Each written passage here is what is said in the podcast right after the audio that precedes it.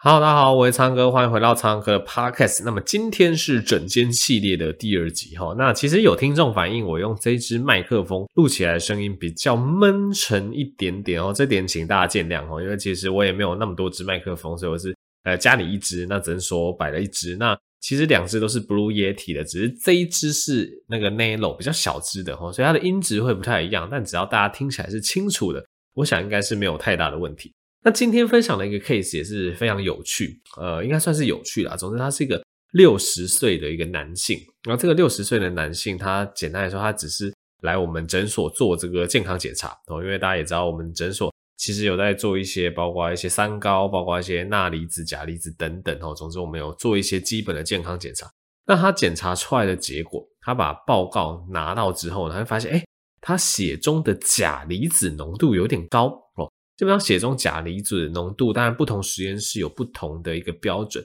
基本上一般来讲是会小于五点五哦，甚至小于五的这个数值。那那个先生他一拿到了他的报告，他的钾离子是高达六点一。那很多人其实对这个身体里面的钠钾离子其实观念没有到很清楚，所以他就去搜寻高血钾，然后结果发现说，哎，Google 上面竟然写说高血钾又小心啊，这个。高血钾如果是钾大于七的话，诶，可能会诱发心律不整，甚至死亡啊！齁，所以这个先生他就看了这个报告，非常的紧张，赶快飞奔来我们诊所，问说啊，他的钾六点一啊，怎么办啊？怎么样啊？对，那其实我仔细端详了一下他的报告，基本上我就看了一下，诶，其实他其他数值检查没有太大的问题。哦，我们最在意的肾功能，因为肾功能它主要是处理我们人体电解质平衡的部分。它的肾功能其实非常好，没有什么问题，所以研判它的高血钾应该是假的高血钾。什么叫做假的高血钾？就是它这个高血钾并不是真的高血钾，而是因为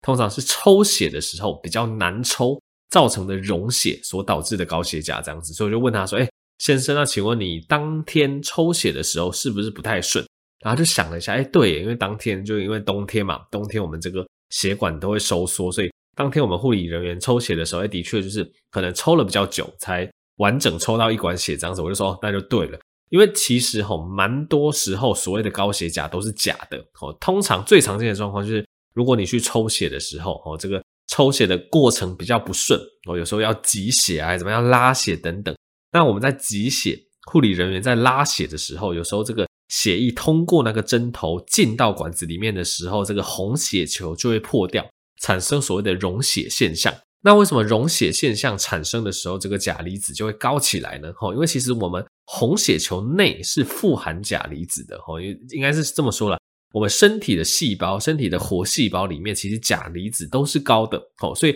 当我们这个抽血不好抽，这个血球进到管子里面产生溶血状况，红血球破裂之后，这个红血球里面的钾离子它其实就会释放出来到那个血液里面，所以就会使得这个。血液里面的钾离子浓度升高，产生高血钾的状况哈。所以大家如果有在做一些健康检查，或是呃你有接受过相关的抽血，你真的看到你自己钾离子高哈，先不用太担心哈。主要就是想说，诶，当初抽血是不是不太顺哦？通常不太顺的话，就多少会有些溶血，它就会使钾离子有上升的状况。那什么状况钾离子高，我们要真的担心呢？通常会出现在那些肾脏功能不好的病患上面。因为像刚刚讲的，其实我们的肾脏是调节我们体内电解质一个非常重要的器官。你可以这样子想，基本上肾脏它去调节你体内的钠钾平衡。当你身体钠含量高了，例如说你吃太咸的食物，你就会利尿，你的这个肾脏就会多制造尿液去把这些钠离子排出。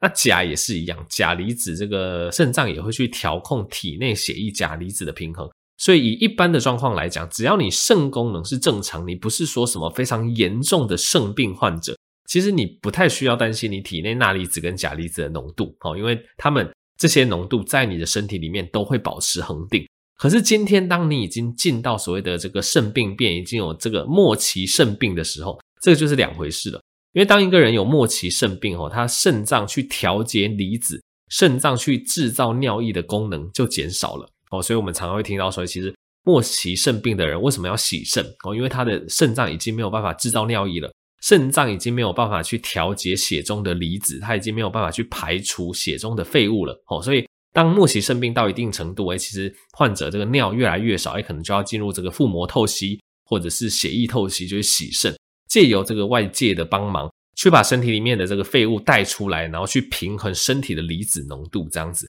所以对于末期肾病，对，甚至是有在洗肾的人，通常肾脏科医师就会交代说，哎，要注意这个钾离子食物的摄取。哦，当然一般的摄取，均衡的摄取是没有问题。但是当你已经有在洗肾、有在透析，肾功能不好的时候，你就不要一时吃下大量含有钾离子的食物。哦，例如说像什么杨桃啊。像什么香蕉啊等等哦，总之有一些比较高钾离子的食物，平常可以吃，但是就是不要一下子吃下太多，以免哦你的肾脏，因为你的肾脏已经有问题了，它调节不良，它可能就会产生所谓的高血钾的表现呐。那高血钾一般来讲是没有什么症状，但的确高血钾如果高到，比如说七或八以上，哎，的确可能会诱发这个心脏的一个心律不整啊，的确是有可能会有一些昏厥跟致命的风险，但是在一般肾功能正常的人，我觉得大家是不需要担心这件事情，因为肾脏它本来就会自然而然的做这个钠钾的调节吼，所以总之我就跟那个六十岁的这个男性啊，跟他解释之后，他就放心很多。所以其实后来就发现说，其实他的这个肾功能非常好，他的钠钾我们帮他 recheck，我们帮他重验之后也下降到这个正常区间，所以就是代表他那个高血钾真的是困难抽血所引起的，一切都是乌龙一场。其实这个男子身体是没有问题的，但是他是太相信这些 Google 文章，所以大家去 Google 的时候也要小心。有时候 Google 都说什么，大家都会开玩笑说你什么症状去查 Google，他会跟你说很严重的事情，像什么癌症哦，像什么高血钾，你去查 Google，他就跟你说心律不整会死亡，这个都要小心呐。吼，其实很多时候你查到的资料并不适用于在你身上吼，所以这部分如果真的有问题，大家就可以找你的家庭医师讨论哦。好，我们这集就到这边啦。喜欢这一类的。这个案例解析就可以在下面留言给我一些回馈哈，那也可以把这个节目推广给更多人知道，也可以支持药师健生活保健食品输折扣码 Blue Pig 有九折优惠，我们就下集再见喽，大家拜拜。